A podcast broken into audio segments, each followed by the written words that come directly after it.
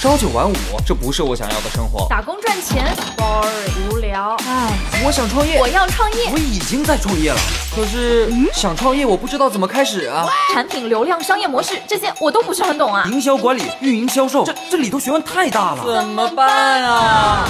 想创业不懂项目挑选，想经商不知商业技巧。乐客独角兽创业导师崔磊，商业小纸条苏南为您一一解答，一一解答。欢迎进入今天的创业找崔磊。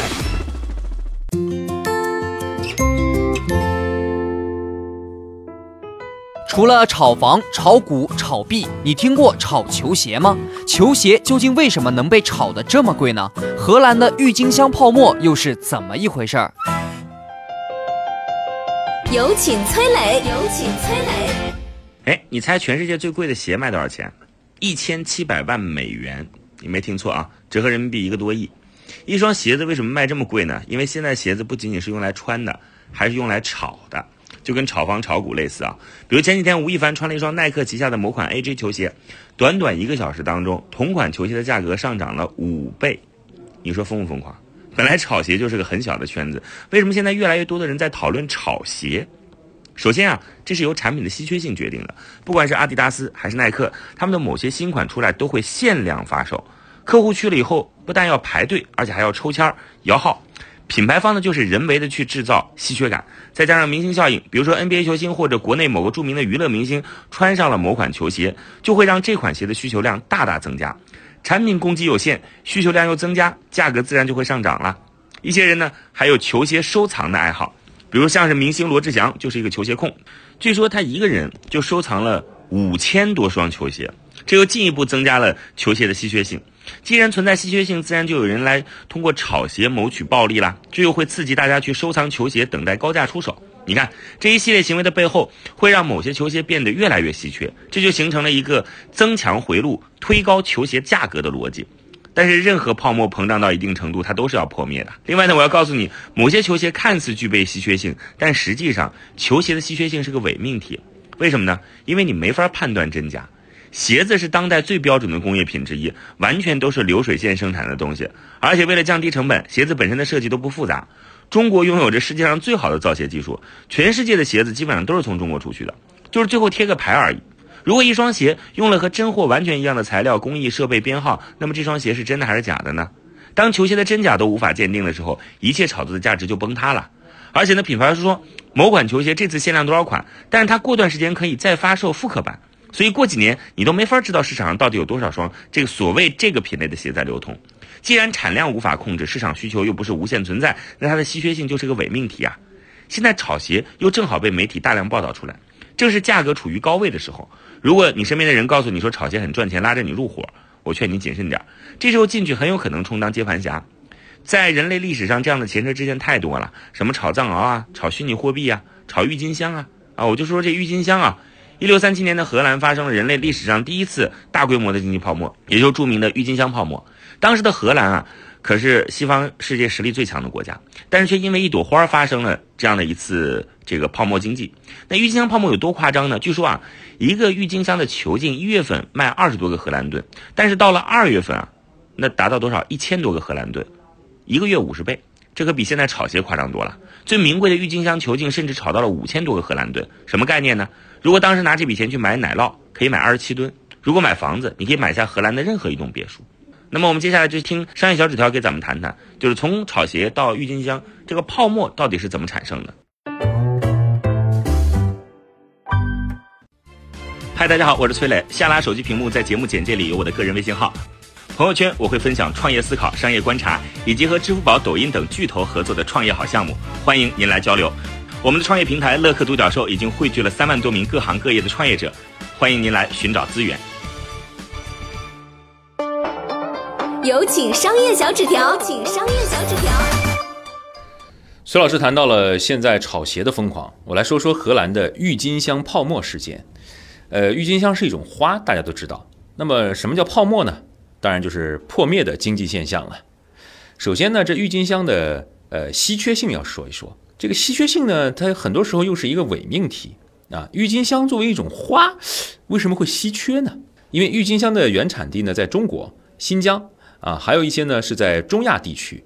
它被引进到荷兰之后呢，有点水土不服，再加上这种花生长周期比较长，需要细心的照料，很容易感染病毒死掉。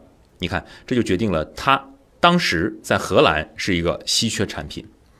但是如果说某种郁金香，呃，种这个花卖钱很正，那势必有人加大种植嘛。当产量都无法控制，生产出来的郁金香又无法消耗，年年都开花，产量保证了。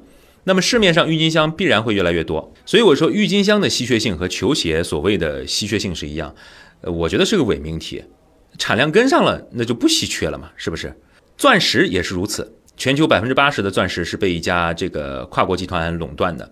当年这个钻石集团的老板垄断钻石的这个矿源以后呢，第一个动作就是遣散了数千名工人，人为去削减了这个钻石的产量，因为产量万一上去了。哎，那价格不就跌了吗？所以他用控制这个生产源头的方式，呃，来保住了钻石的价格。第二个事儿呢，要说一说郁金香的这个花呢，在当时的荷兰是身份地位的象征。